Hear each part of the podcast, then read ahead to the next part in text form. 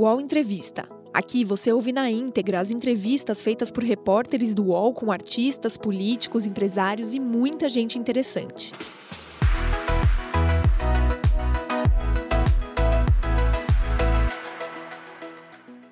Olá, bom dia. Agora são 10 horas, 1 minuto. Estamos de volta ao vivo aqui no canal UOL.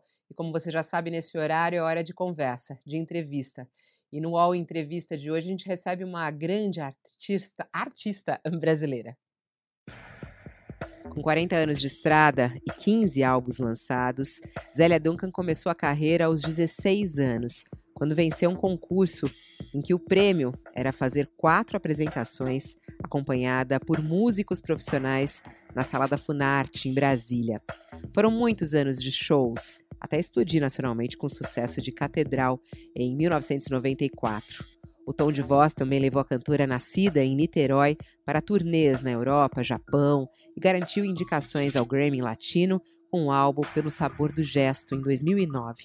Também venceu duas categorias do Prêmio da Música Brasileira em 2013, com um CD em que cantava músicas de Tamar Assunção. Zélia Duncan voltou a se consagrar no mesmo prêmio em 2016, quando venceu as categorias de Melhor Canção e Melhor Álbum com o Antes do Mundo Acabar, e Melhor Cantora, na categoria de samba. Hoje, aos 56 anos, Zélia Duncan lança um novo álbum, Espírito, composto totalmente durante a pandemia, e faz seu primeiro show presencial em 22 de outubro em Belo Horizonte.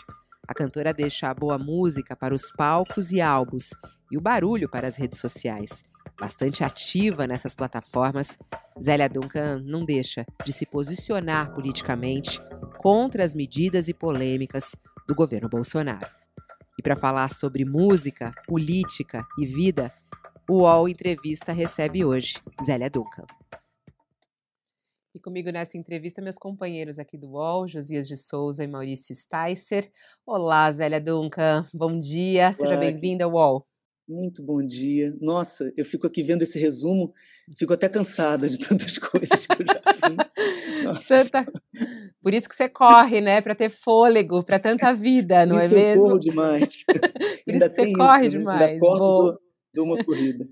Sticer, sempre um prazer ter você aqui comigo. Bom dia para você. Bom dia, prazer é meu.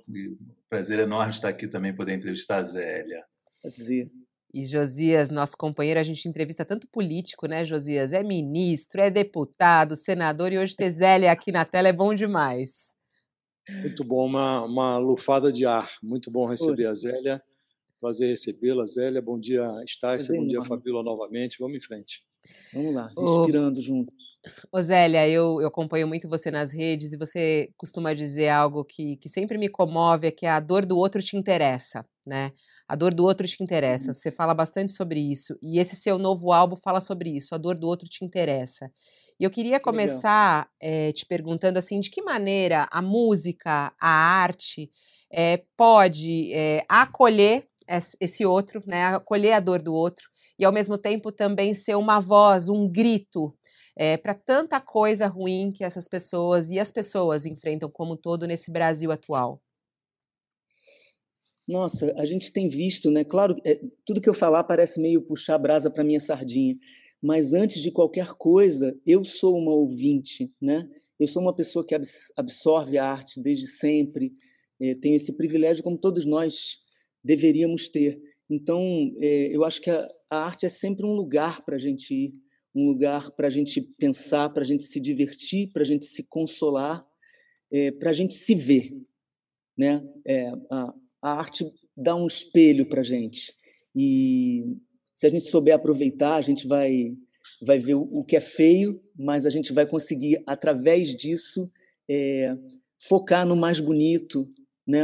A, arte tem a função de, de procurar beleza, rastrear belezas, não para nos iludir, mas para nos levar para um lugar melhor, passando também pelo que é difícil. Né? Então, sei lá, eu acho que nesses tempos, e esse meu disco é muito isso, eu, eu digo que eu compor esse álbum foi um consolo para mim e agora levando para as pessoas e depois que ele saiu eu tive um pouco desse retorno eu acredito que ele console um pouco também as pessoas justamente por se porque elas se veem nele e a arte como eu comecei falando acho tem muito essa propriedade de nos ajudar a nos ver.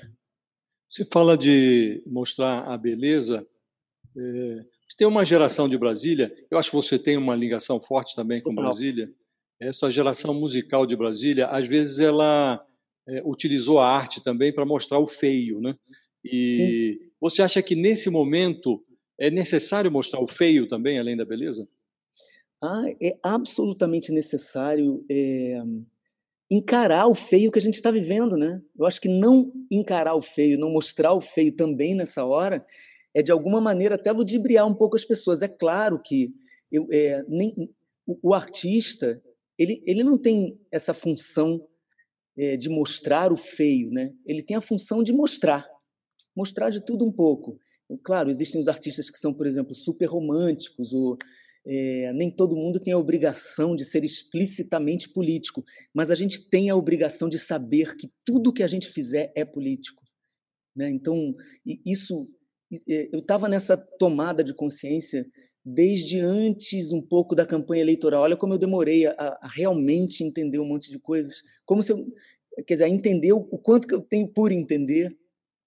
Então, isso me fez é, perceber que para uma pessoa com meu temperamento, por exemplo, era impossível não falar. Não é nem só como artista, não, principalmente como cidadã. Já que eu tenho algum espaço, eu me senti, sim, na obrigação de, de, de, de participar da discussão. E participar da discussão significa, sim, falar do feio. E nesses tempos, então, a gente é muito atacado.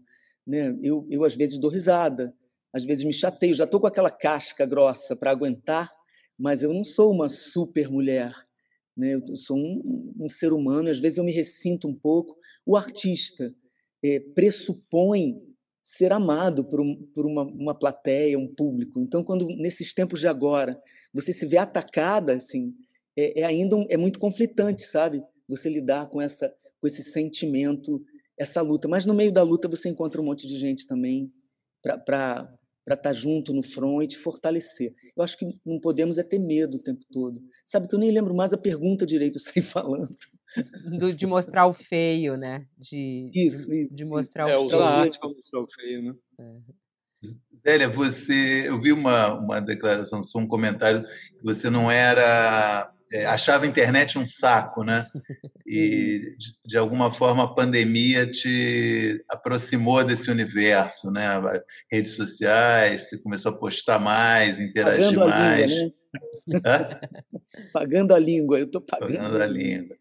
E imagino que tenha sido, que é, por um lado, muito bom, né? Que você, você começou começou a se comunicar de uma outra forma e encontrou interlocutores para isso e, ao mesmo tempo, também é, se tornou alvo, como você mesmo já disse, você talvez tenha criado uma casca. Queria que você falasse um pouco dessa experiência, quer dizer, essa, essa vamos chamar de redescoberta vai, da, da, da internet, essa tua nova persona, né, uma, acrescenta uma persona aí, eu acho que é um artista também é, interagir com o público nas redes sociais, né? É, é, acho que essa, essa persona mais pessoal ainda, né? Porque... É, sei lá, tu, a minha relação com a internet sempre vai ser meio de amor e ódio, sabe? Porque eu sou de uma geração que não lida super bem com isso, assim, até no, no, no sentido prático mesmo, né? É, até eu acho que eu já fui longe demais para uma pessoa que se sente tão sem habilidades tecnológicas. Eu já fui longe demais.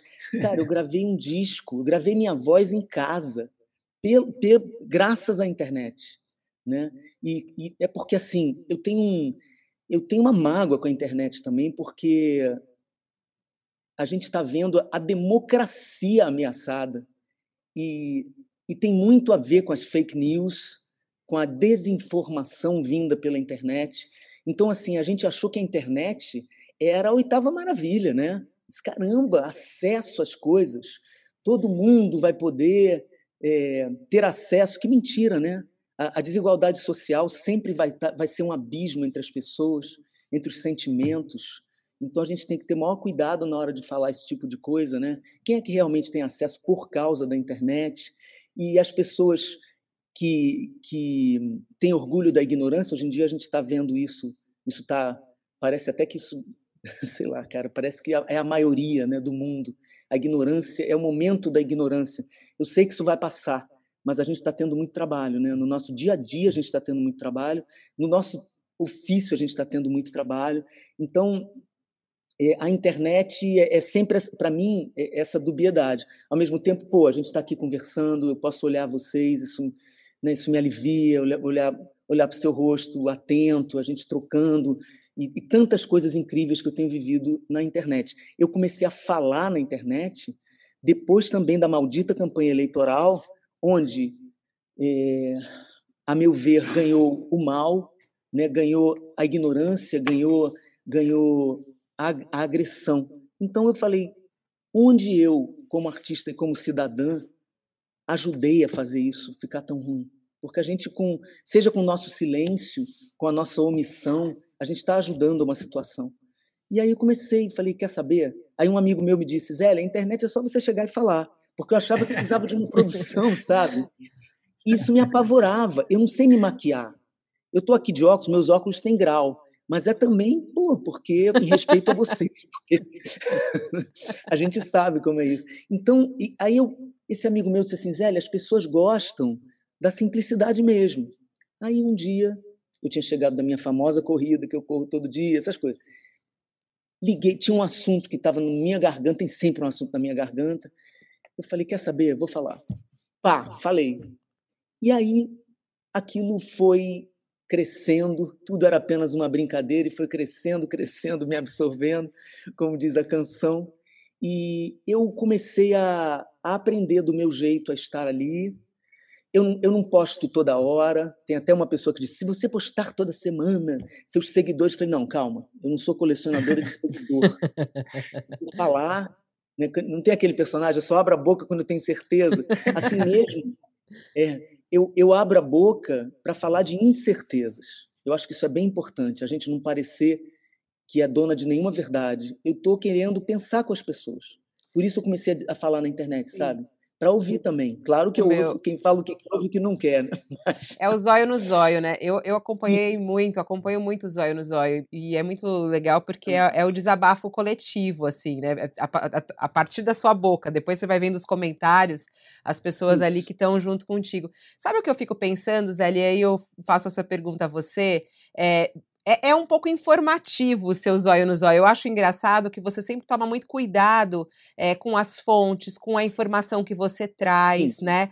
É, você acha Sim. que é um pouco o papel do artista isso, por exemplo? Porque ali você não é só um desabafo, você também é uma comunicadora, né? Trazendo ali informação do, dos acontecimentos do Brasil. Você traz, às vezes, um caso ali que está bombando e você acrescenta outras informações que, que são ali, que estão estão percorrendo o noticiário e a imprensa como um todo. Primeiro, você acha que é papel um pouco seu fazer isso, assim, do artista, trazer essa informação, usar as redes para isso? E como é que você também se informa? Também me, me dá essa curiosidade de saber. Eu, como eu falei aqui um, pouquinho, Fabiola, tem a ver com o meu temperamento. É, eu, eu, tinha muito cuidado para falar disso, dos colegas. Você não acha que não sei quem eu devia falar mais. Eu não gosto de apontar isso, mas a coisa foi se acirrando tanto que hoje eu vou te dizer, eu acho que é importante sim a gente se posicionar. Seja como for, acho uma maneira suave que seja, um fato, sei lá, bota a tua cara lá e fala: "Eu sou contra tal coisa" e vai embora. Mas dê um sinal para as pessoas que gostam de você e que acreditam no que você faz. É, repito, não acho que todo mundo tem que sair sabe, com, com uma trincheira, com cartazes. Não é isso. Mas dar um sinal para as pessoas, eu acho que é importante sim. E como artistas, como artista acho importante, como cidadã acho importante. Então, que bom que você reparou. Eu, eu tenho muito cuidado para, eu tenho mesmo muito cuidado para falar. Não é só pelos outros, é também por mim, para eu não me fragilizar, né? Se eu dou uma informação que está falsa, que está errada, nossa, aquilo, aquilo fragiliza o que eu estou dizendo, né? fragiliza toda uma, uma história que eu estou ali fazendo de alguma maneira, mas não é tão mental, sabe? É, eu faço muito, muitas coisas, eu faço porque eu tenho vontade de fazer, eu nunca falo se eu não estou com vontade, acho que isso é bem importante, justamente porque o meu compromisso é comigo mesmo e com as pessoas que estão me vendo. Então eu procuro ser o máximo espontânea, mas bem informada. Eu me informo na internet, eu leio textos, eu gosto de ler livros, é, eu sigo pessoas que eu admiro, me informo com elas, me informo com vocês, jornalistas, direto, sigo muitos jornalistas, sigo muita gente preta para saber dessa situação. Eu estou na luta antirracista com força. É, então, é, eu, eu, sigo indígenas, eu sigo pessoas trans. É, então, eu estou sempre, é, obviamente, a minha comunidade LGBTQIA. Então, eu, eu, eu assumi é, um papel. Aí é até engraçado, né? As pessoas me chamam de militante. Eu não me dei conta que eu estava virando uma militante. Mas sim, com muito orgulho. Quero ser militante, quero ser ativista, quero ser uma pessoa do meu tempo. Como militante, pessoa do seu tempo, é, a gente está vivendo uma, uma situação curiosa, né? porque a democracia brasileira ela tem muita alternância no poder, é, as pessoas que vão assumindo vão cometendo erros, né? e havia ali um, um espaço para o conservadorismo que se manifestou agora.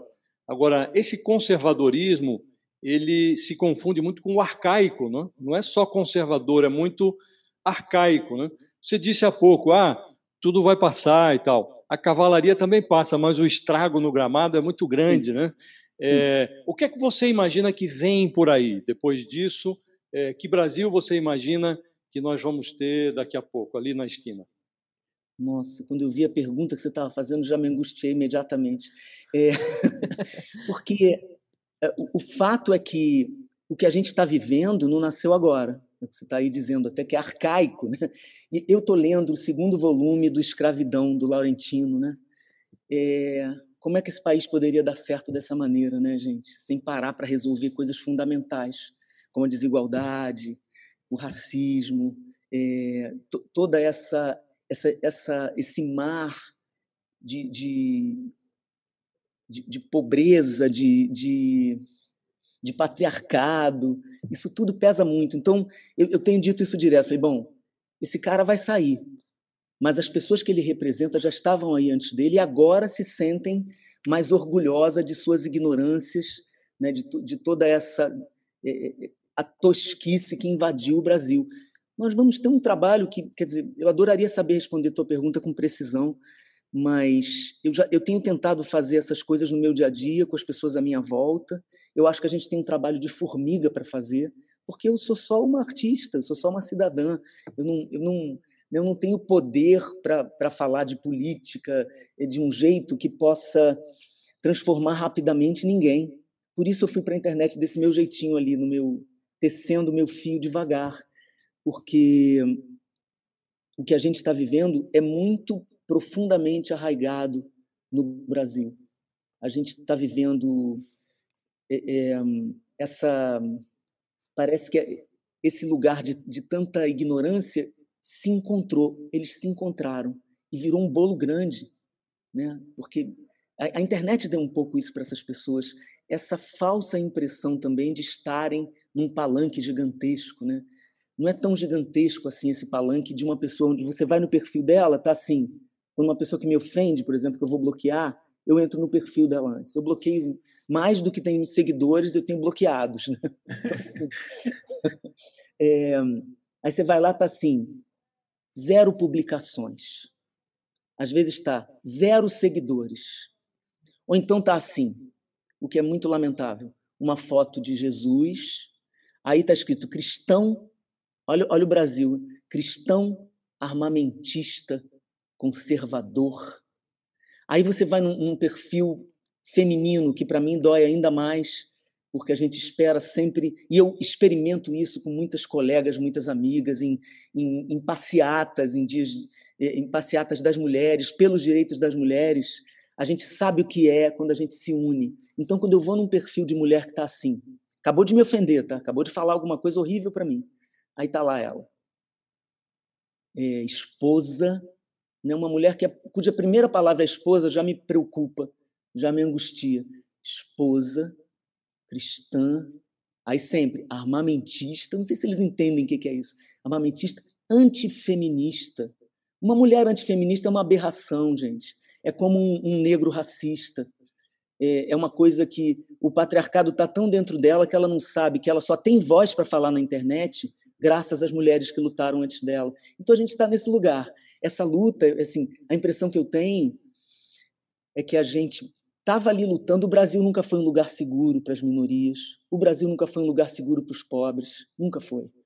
Mas é, o ataque sistemático e o apoio à violência transformou tudo, transformou o Brasil num lugar perigoso para todos. É até uma coisa engraçada que outro dia eu comentei com um amigo meu. Falei, é louco ver todas as pessoas com um pouco de medo, porque esse medo nós da comunidade LGBT sempre tivemos.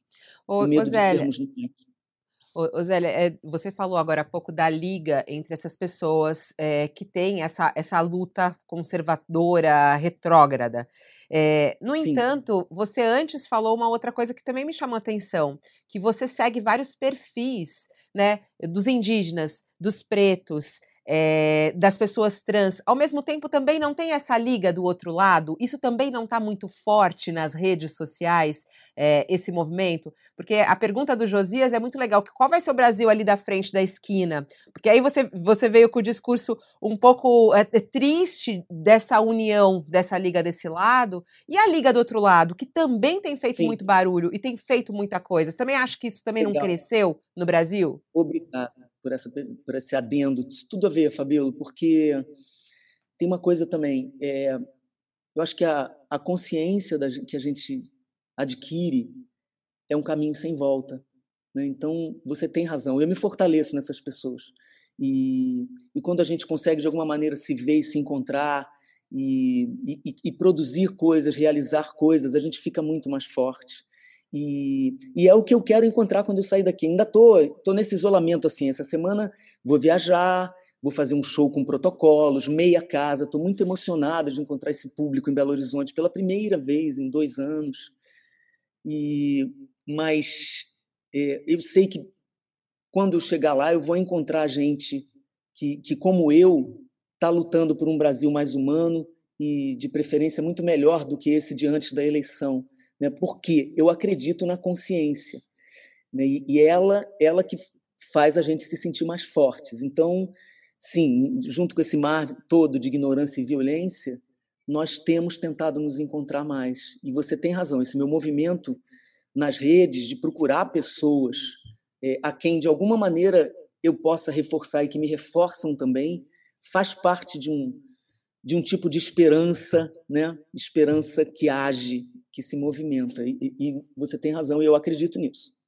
Zélia, você falando sobre isso, essa sua conexão né, com, com as pessoas, e falando antes da sua, não descoberta, mas desse florescimento, desse teu é, caráter militante, né, com muita empolgação falando sobre isso, imediatamente eu pensei, é, comecei a te ver como uma eventual é, participante ativa do, de um processo político, assim. É uma coisa que te passa pela cabeça, alguma coisa assim. Estou pensando essa semana, por exemplo, Zé de Abreu contou que vai abrir mão por um momento da carreira para virar, tentar ser deputado. Está no teu radar?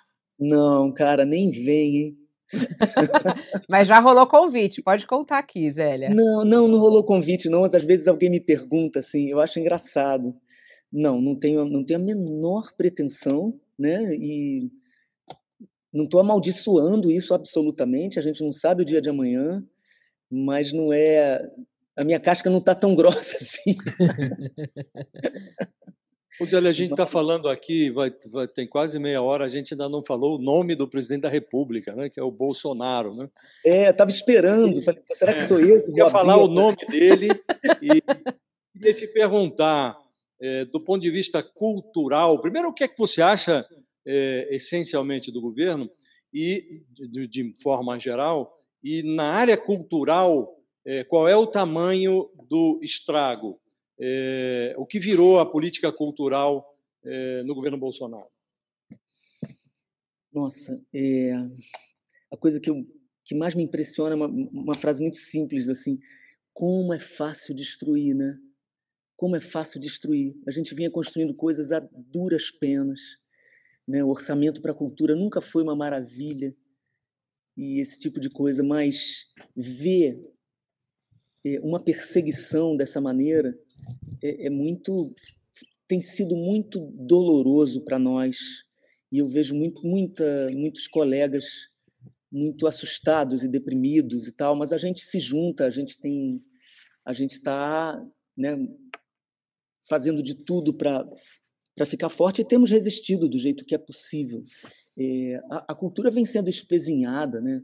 Aliás, desde também dessa maldita campanha eleitoral que e, e aí é só você ver historicamente, né?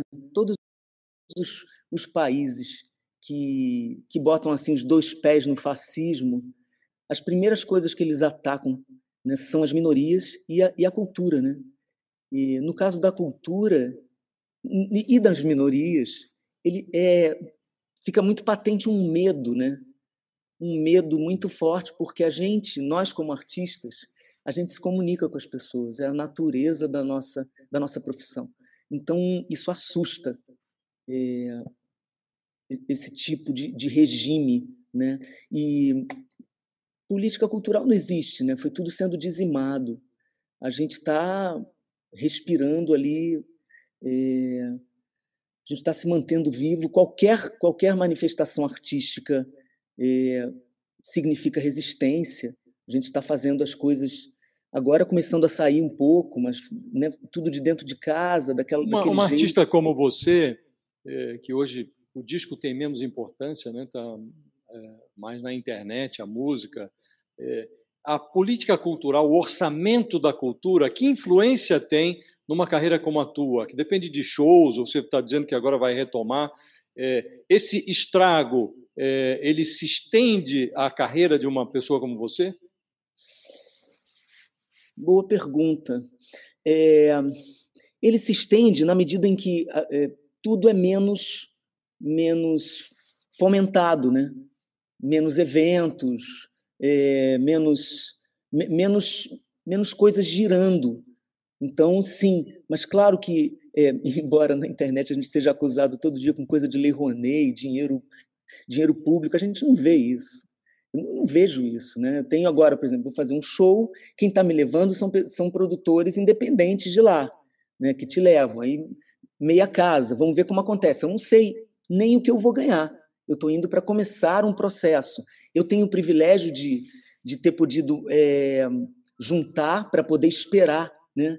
ver o que vai acontecer. Então, eu, eu, vivendo das minhas provisões, eventualmente aparecendo uma coisa que, eu, tudo que eu fiz desde que entramos em, em isolamento, eu devo ter feito coisas remuneradas, juro para você, não sei se chegaram a, a 10, 10 coisas que eu fiz, todas com um orçamento extremamente baixo e fazendo sozinha. E, mas as pessoas é, enlouquecem com isso. O meu grande privilégio é poder é, esperar.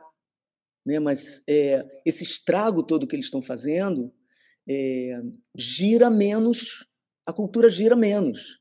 Nós estamos empobrecidos. Então, é, me afeta porque os eventos não vão acontecer é, da maneira que aconteciam e muito assim menos coisas acontecem para todos nós e afetam muito os, os artistas que estão começando que dependem de, de editais para fazer coisas mas todos nós em alguma medida dependemos também desses editais porque os editais prevêem é, artistas de todos os tamanhos então e, e, a gente sendo colocado como inimigo né é, é muito louco você se ver como inimigo sendo que você começou a trabalhar justamente pelo contrário, né? A gente, como artista, talvez até como jornalistas também vocês tenham isso.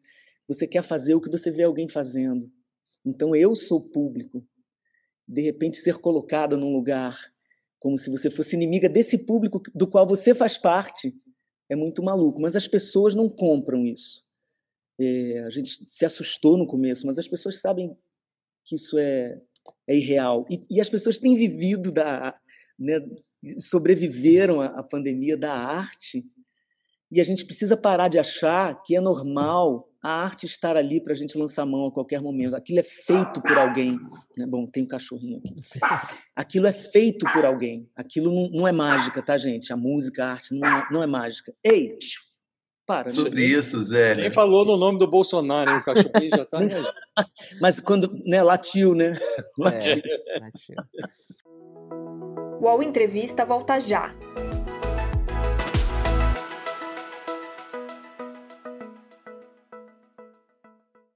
Oi, eu sou o Edgar Piccoli e trago boas notícias.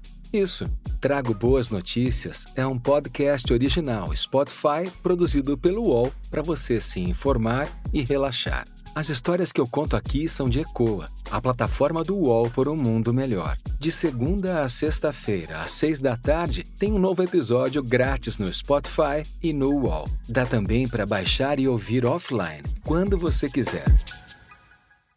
Queria te perguntar, quer dizer, de alguma sobre a questão é, mais artística, mesmo pessoal sua, quer dizer, de alguma forma é, que você, você, vai estrear depois de dois anos, né, nesse final de semana, sem fazer um show, né, uma coisa. É, imagino que deve ter uma ansiedade. Queria que você falasse um Nossa. pouquinho sobre isso e queria também falar sobre, quer dizer, de alguma forma também você conseguiu ser produtiva na pandemia, né? Fazer um disco de só com música inédita, né? Um, é uma coisa é muito bacana. Mostra aí uma, uma força sua, não, não, não ceder a essa esse estado que para muita gente foi é, destruidor, né? Do ponto de vista psicológico mesmo, né? A pandemia é. botou muita gente para baixo, é, deixou muita gente inativa no sentido de não ter força mesmo para fazer nada. Queria que você falasse um pouco também sobre isso, a força que você encontrou nesse período para fazer um disco inteiro de música inédita e da tua expectativa de fazer um show, depois você falou quase dois anos sem se apresentar, Sim. é quase uma estreia isso, né? E na barriga, né? É, e olha que eu estou fazendo 40 anos de carreira, né? De repente você é içado do seu, do seu ambiente, né? do seu habitat, e fica tudo, tudo estranho. Assim. Esse álbum foi feito em parceria com Juliano Holanda que é um grande artista de Pernambuco.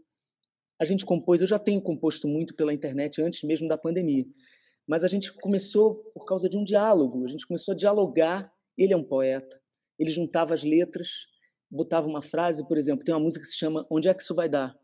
Que era um diálogo nosso mesmo. Ele me escreveu, falou: Zélia, obrigada por essas parcerias, isso está me salvando. Aí eu escrevi para ele: Te digo mesmo, você você e eu adoro desafios. Isso é o começo dessa música. Você me provoca, eu adoro desafios. Ando sensível, coração na boca, na varanda ver navios. Te digo mesmo, você me transforma. O que me apavora é o olhar vazio.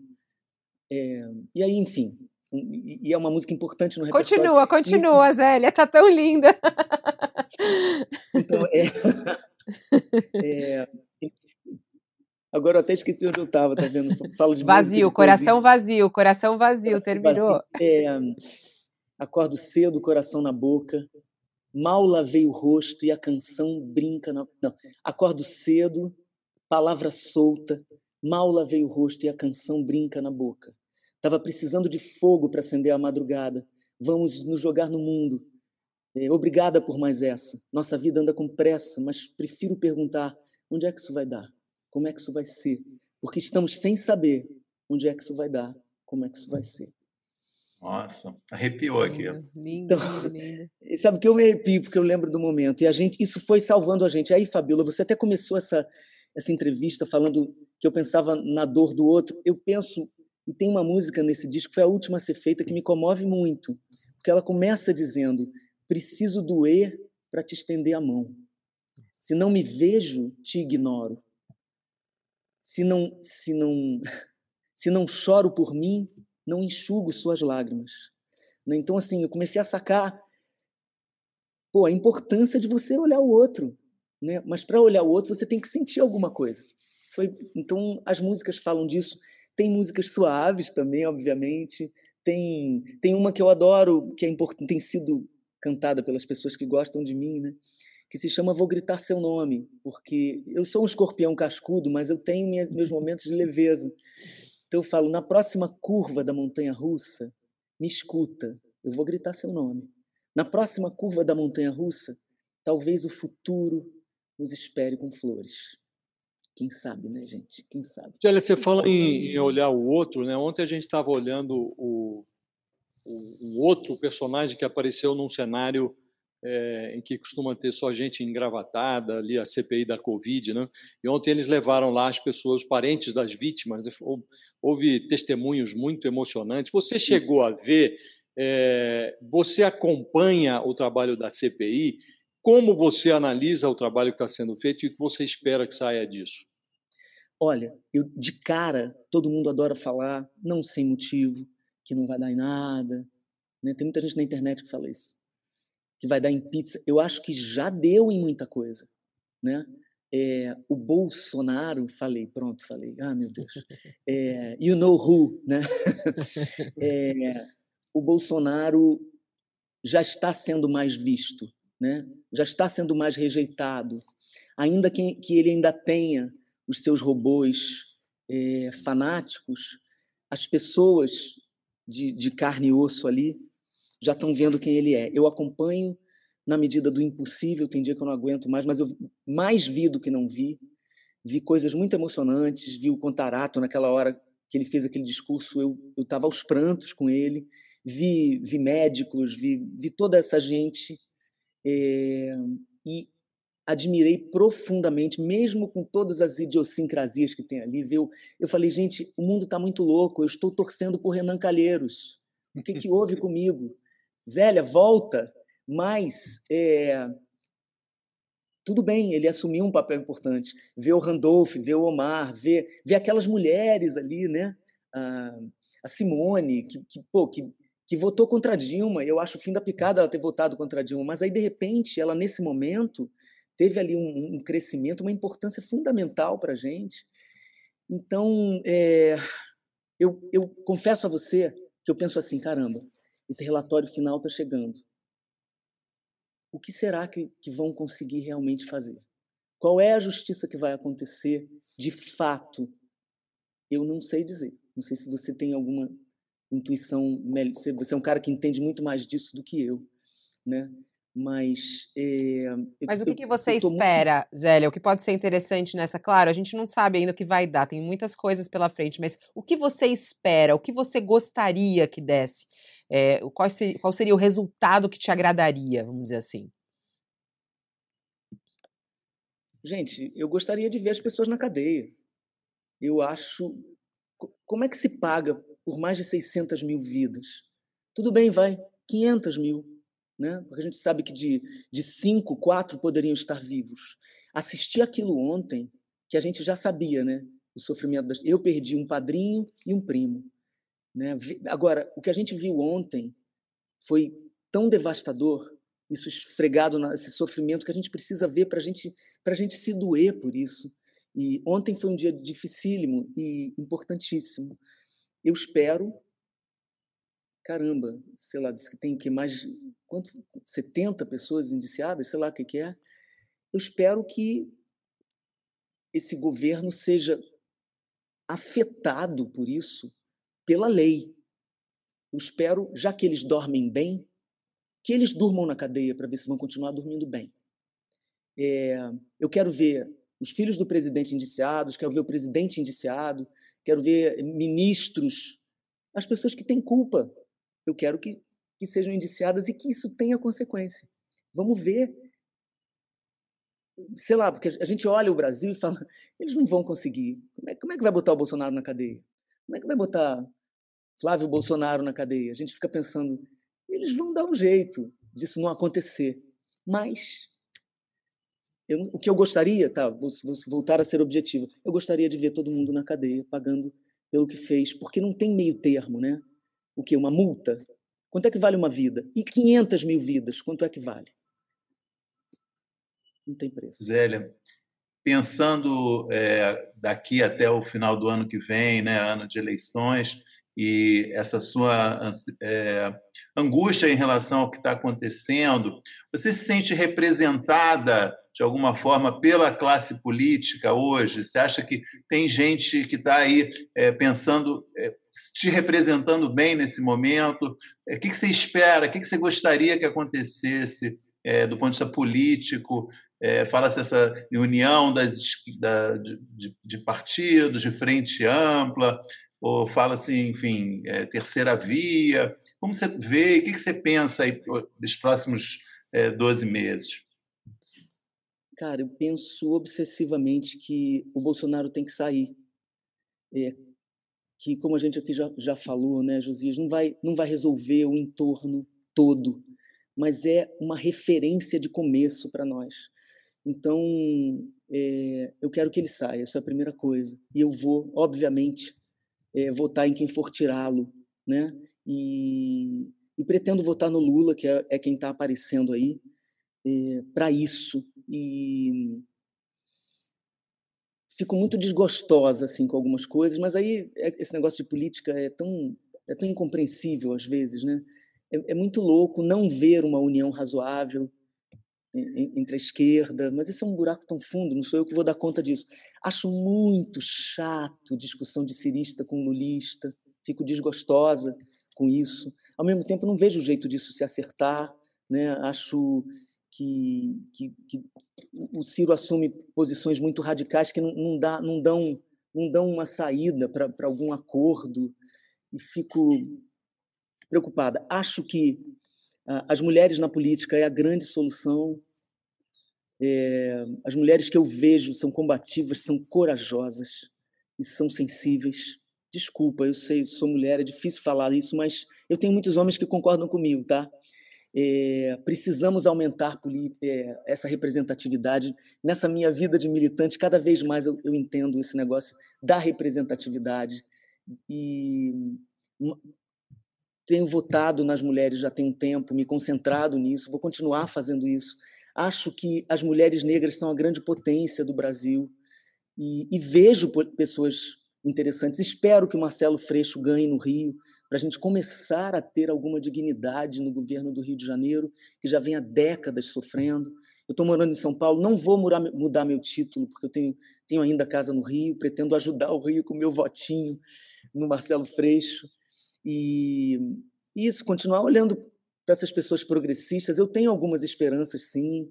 É, eu, eu, sigo vários deles e, e, vou tentando observar isso. Mas quando a gente olha mesmo o Congresso, essa nhaca do Centrão, a gente fica meio desesperado. Mas eu não quero terminar essa, essa entrevista pessimista, sabe? Eu tenho uma, uma coisa que eu queria, não queria perder a oportunidade de te perguntar, Zélia. Acho que você fala uma coisa que você tem muita razão, que precisa ter mais mulher nesse processo. Né?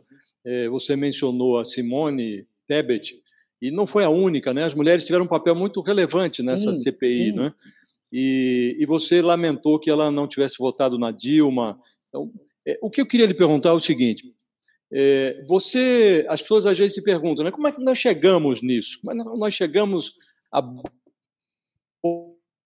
Bolsonaro?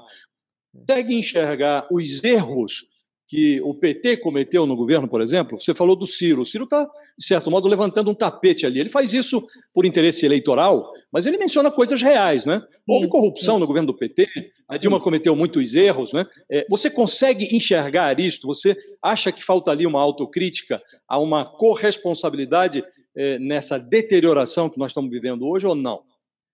Eu, eu acho, eu vejo, vejo muitos erros, eu tive minhas decepções, claro, é, eu não sei, esse negócio de autocrítica que as pessoas fazem tanto, eu, eu, fico pensando que essa autocrítica venha com atitudes, né? Vamos ver agora o que, que vai acontecer. Aconteceram muitos erros, certamente, e a, eu só acho que você certamente, eu acredito que você concorde comigo, a corrupção não é prerrogativa do PT. O Brasil foi fundado nisso. O Brasil existe nesse leva e traz, nesse, nesse, nessa confusão do privado com o público. O Brasil se alimenta disso o tempo inteiro. E, e aí já tem até gente falando, já está o Lula se juntando com os, com os golpistas que, que tiraram a Dilma. Como é? Não estou falando, estou defendendo o Lula exclusivamente. Como é que alguém vai governar sem tentar conversar com todo mundo, eu não sei, não sei, não sei, isso para mim é uma loucura. Eu desejei muito que aparecesse uma pessoa que, que não desgastasse tanto é, a, a, figura do Lula de novo e tal e tal. Mas ele aparece com muita, com muita força, ele ainda, ainda representa uma, um, feitos importantes que o PT fez, misturados com os erros, com corrupções, com coisas estruturais. Eu, olha, Josias, eu não tenho político de estimação nesse sentido. Eu não idolatro. Eu, eu não tenho mito. Mas eu é, tenho muito mais um coração para ver essas coisas boas que a gente está precisando agora, de alguma maneira, ou que pelo menos as ruins cessem. Né? E aí que com atitudes o PT possa finalmente fazer o que todo mundo quer tanto, que é essa tal dessa autocrítica.